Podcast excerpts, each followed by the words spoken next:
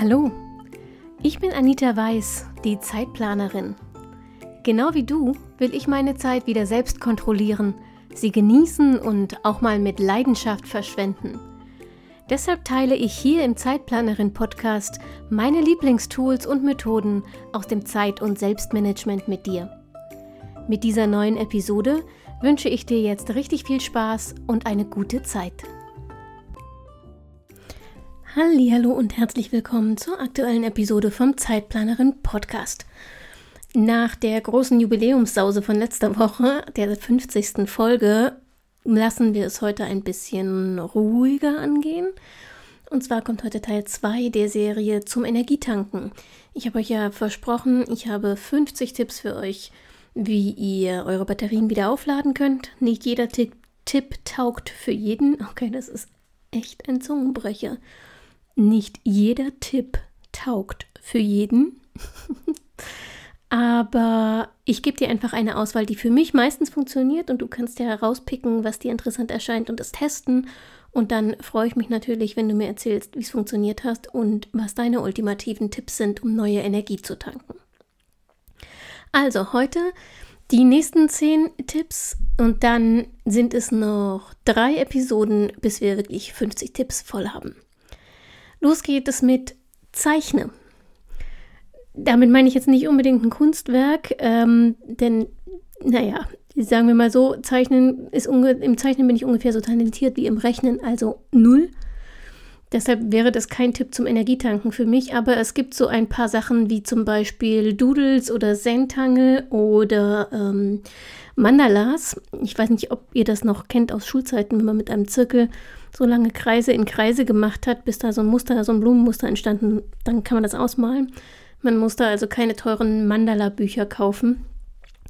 Zeichnen kann unglaublich meditativ und entspannend sein, auch wenn du kein Künstler bist. Deshalb, ähm, auch wenn du, wie gesagt, wie ich, überdurchschnittlich unbegabt bist, was das Malen und Zeichnen angeht, versuch doch einfach mal eine dieser kleinen Formen. Zentangle, Doodle, Happy Painting ist irgendwie gerade ein ganz neuer Trend, habe ich auch noch nicht probiert. Oder mal halt einfach aus. Es gibt inzwischen Malbücher für Erwachsene. Wenn du das möchtest, kannst du aber natürlich auch einfach irgendwas aus dem Internet ausdrucken und ausmalen. Der nächste Tipp: Koch ein Lieblingsgericht. Das funktioniert natürlich nur, wenn dir Kochen Spaß macht, sonst ist das eher Stress. Aber ich setze es jetzt mal voraus. Ähm, wenn also Kochen nicht nur eine Verpflichtung an ohnehin schon vollen Tagen ist, dann kannst du daraus tatsächlich eine kleine Auszeit machen, eine richtige Energieinsel. Ähm, und wenn du es richtig machst, dann kriegst du sogar gleich zweimal Energie. Einmal beim Kochen und dann nochmal, wenn du dein hoffentlich gutes und leckeres Essen isst. Und zwar im besten Fall, Entschuldigung, im besten Fall in Gesellschaft. Nimm dir bitte auch schon zum Kochen wirklich Zeit Mach es dir mit ein paar Kochbüchern gemütlich, such dir in Ruhe ein Rezept aus mm, oder setz dich mit deinen Liebsten zusammen und überleg gemeinsam, welches euer gemeinsames Lieblingsgericht ist oder was ihr ausprobieren wollt. Und dann wähl zum Kochen nach Möglichkeit einen Tag aus, an dem du Zeit hast. Also nicht, dass du dich da neu unter Druck setzt. Mach dir gute Musik an oder so wie ich im Podcast und dann genieß die Zubereitung des Essens. Versuch das mal ähm, mit allen Sinnen. Das ist ganz interessant. Die meisten von uns haben einen oder zwei äh, dominante Sinne, auf die wir uns mehr oder weniger verlassen. Ganz oft ist das das Sehen mm, und dann vielleicht das Hören oder das Riechen, je nachdem, ähm, was bei dir am Auge geprägtesten ist. Aber versuch mal auch die anderen Sinne beim Kochen einzubeziehen und nicht nur zu sehen, wie die Zutaten aussehen, und zu hören, wie sie in der Pfanne brutzeln und zu riechen, mm, wie sie duften und wie sich ihr Aroma verändert, wenn sie erhitzt werden, sondern auch, wie sie sich anfühlen, also der Tastsinn und wie sie schmecken. Du kannst sie ja mal ähm, roh kosten und dann, wenn du sie zubereitet, also äh, bitte jetzt nicht mit Fleisch, Fisch und Schalenfrüchten. Roh ist das nicht so eine gute Idee.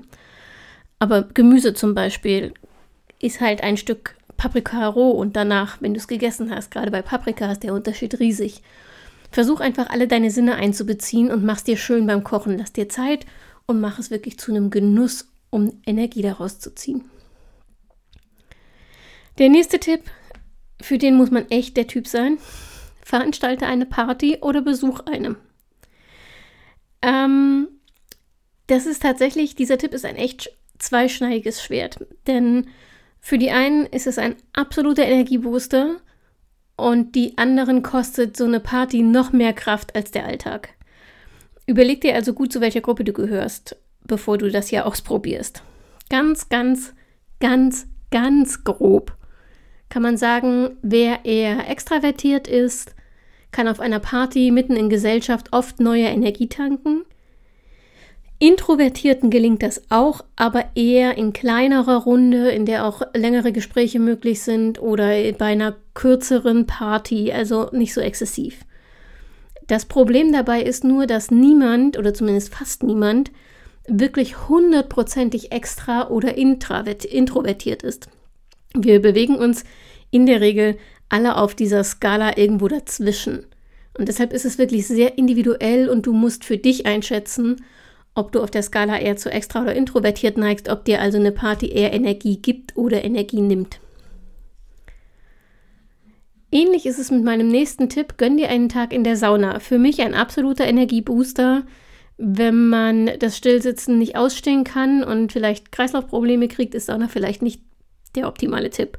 Aber dann könnte ein Spaßbad zum Beispiel deine Alternative sein. Fakt ist, die, Sa die Wärme in der Sauna entspannt dich muskulär, also wirklich messbar deinen Muskeltonus. Gleichzeitig tun die Ruhe und die Langsamkeit in der Regel, bei den meisten, der Seele gut. Extra Tipp, wenn du, wie ich gerade angesprochen habe, bei großer Hitze Probleme mit dem Kreislauf bekommst, Biosaunen oder Aromasaunen, sowas, such mal nach sowas, die haben oft nur zwischen 40 und 60 Grad und das ist sehr angenehm. Ich gehe auch selten darüber hinaus, weil mir das auch zu schaffen macht. Aber so Biosaunen, Aromasaunen oder auch ähm, die Lichttherapie-Saunen, das sind meistens so nicht, in Anführungsstrichen Niedrigtemperatursaunen und die finde ich ganz toll. Alternativ kannst du es auch mit einem Hammam probieren, also einem Dampfbad. Auch da liegt die Temperatur in der Regel eher so um die 50 Grad. Aber hier ist die Luftfeuchtigkeit extrem hoch, viel höher als in einer normalen Sauna. Dem einen liegt das, der findet das ganz toll, anderem äh, wiederum kann das extrem zusetzen. Probier es einfach aus. Wenn du eher der aktive Typ bist, um Energie zu tanken, dann hilft dir der nächste Tipp, mach Sport. Auch wenn es sich ähm, währenddessen vielleicht nicht so anfühlt, ist Sport eine der wichtigsten Kraftquellen für die meisten Menschen. Wichtig dabei, übertreib es nicht, wenn du bisher noch nie Sport gemacht hast, vor allem. Aber auch grundsätzlich übertreib es nicht, denn du willst Energie wiedergewinnen und dich nicht restlos verausgaben. Aber dein Puls sollte schon ein bisschen hochgehen, einfach damit der Kreislauf in Schwung kommt. Such dir einen Sport, der dir Spaß macht, damit du ihn regelmäßig betreibst. Dann, dann ist ja klar, kannst du auch regelmäßig deine Batterien damit auftanken. Ähm, den besten Effekt erreichst du, wenn du im freien Sport machst, zum Beispiel im Wald. Warum? Hör dir dazu nochmal die erste Folge dieser Serie an, denn da habe ich dir was übers Waldbaden und so weiter erzählt und warum das wirklich ein echter Energiebringer ist. Und du kannst natürlich mal ausprobieren, was dir mehr liegt, aber es kann gut sein, dass du vor allem dann Energie tankst, wenn du den Sport nicht allein machst. Das muss nicht unbedingt eine große Gruppe sein. Dafür muss man Typ sein. Aber wenn du dich zum Beispiel mit einem guten Freund, einer guten Freundin verabreden kannst und gemeinsam Sport macht, dann mag das auch nochmal dazu beitragen, neue Energie zu tanken. Der nächste Tipp klingt mit Sicherheit erstmal etwas befremdlich, denn wir wollen hier ja unsere Batterien aufladen. Aber ich habe ihn trotzdem mit aufgenommen. Er lautet: Räum auf, miste aus, putz deine Wohnung. Wie gesagt, klingt wie ein Widerspruch, wenn ich dir in einem ähm, Podcast ähm, Energiequellen empfehle. Aber es ist etwas dran an dem Satz, äußere Ordnung sorgt für innere Ordnung. Nimm dir nicht gleich alles auf einmal vor, sonst geht es ganz wieder nach hinten los. Das ist wie beim Sport. Wenn du dich überforderst, dann bringt dir das keine Energie, sondern raubt dir welche. Aber wenn du es klein Ah, das war der, der Thüringer Zungenschlag. Was ich sagen wollte ist, wenn du es klein anfängst, dann ähm, hilft es tatsächlich, im Äußeren Ordnung zu schaffen, um sich inner innerlich ruhiger und wohler zu fühlen. Fang mit den Bereichen an, die dich am meisten stören oder mit denen, in denen du dich am häufigsten aufhältst und dann nimm dir eine Kleinigkeit vor. Eine Schublade, ein Regal, eine Ecke, ein Tisch, ein Ablagekörbchen, das überquellt, eine Kleinigkeit. Und so arbeite dich durch deine Räume. Okay, der nächste Tipp ist fast schon obligatorisch, wenn es um Energiequellen geht. Gönn dir ein Bad und eine lange Dusche. Nein, oder, ach, warum eigentlich nicht und? Ich weiß, es ist ein Klischee, aber ich liebe es tatsächlich, mich mit einem Buch und einem Bier oder einem Kaffee und einem Wein für ein bis zwei Stündchen in die Badewanne zu verziehen.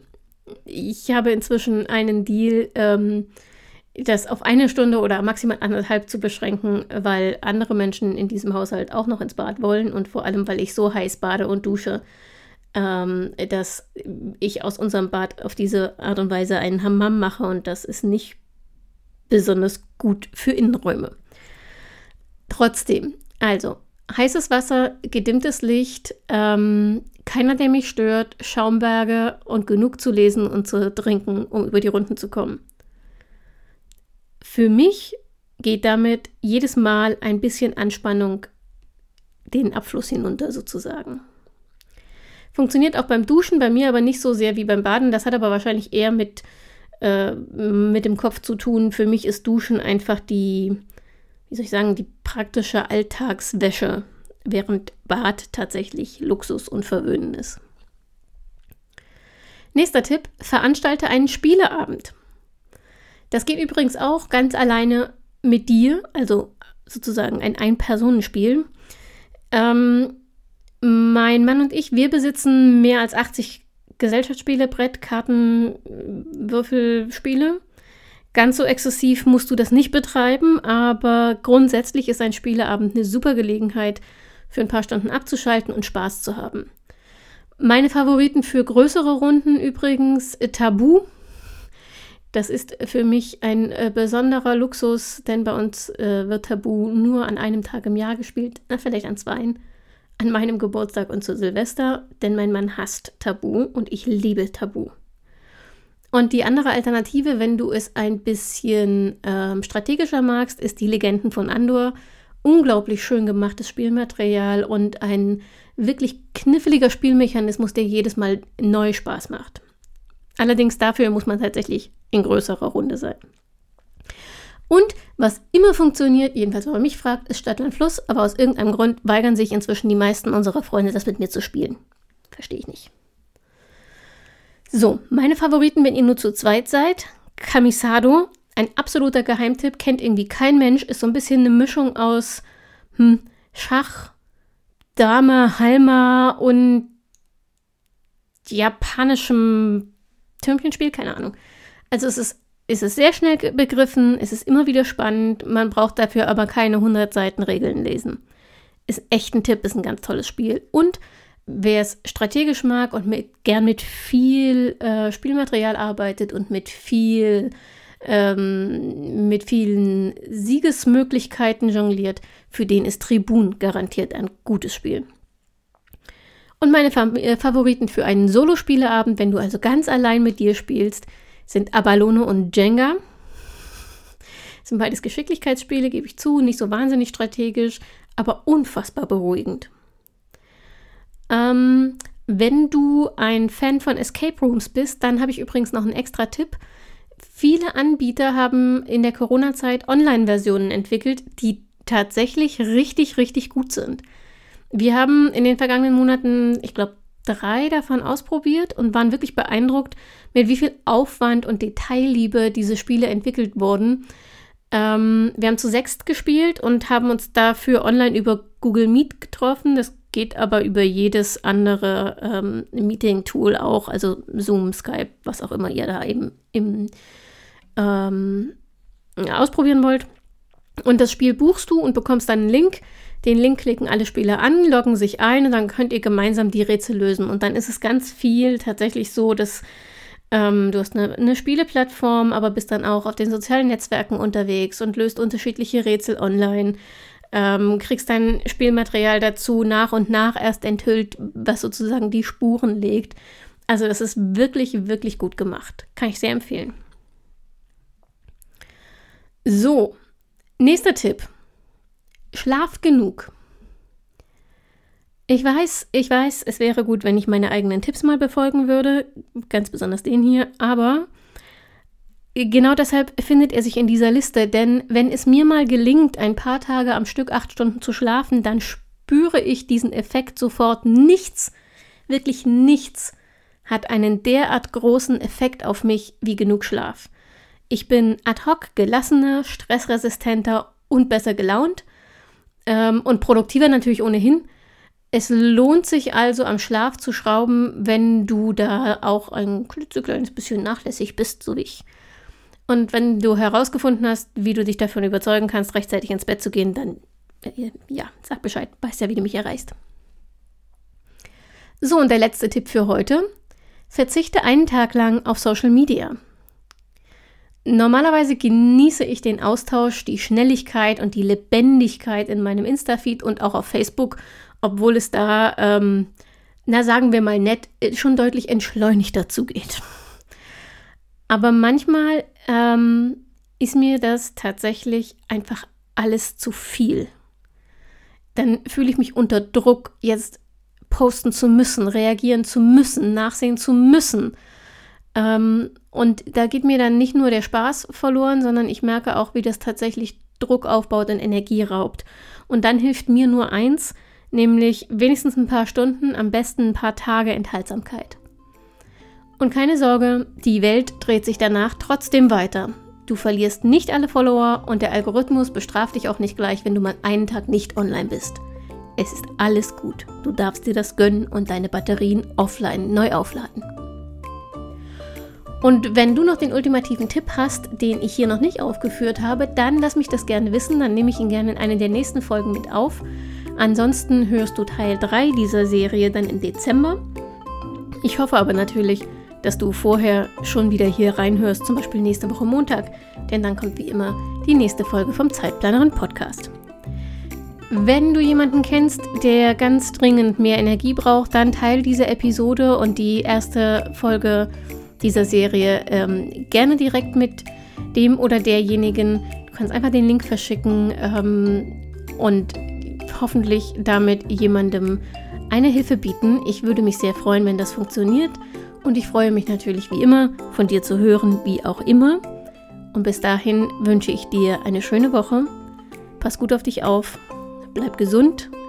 Genieß die beginnende Adventszeit so sehr wie ich und denk immer daran, deine Zeit ist genauso wertvoll wie die der anderen.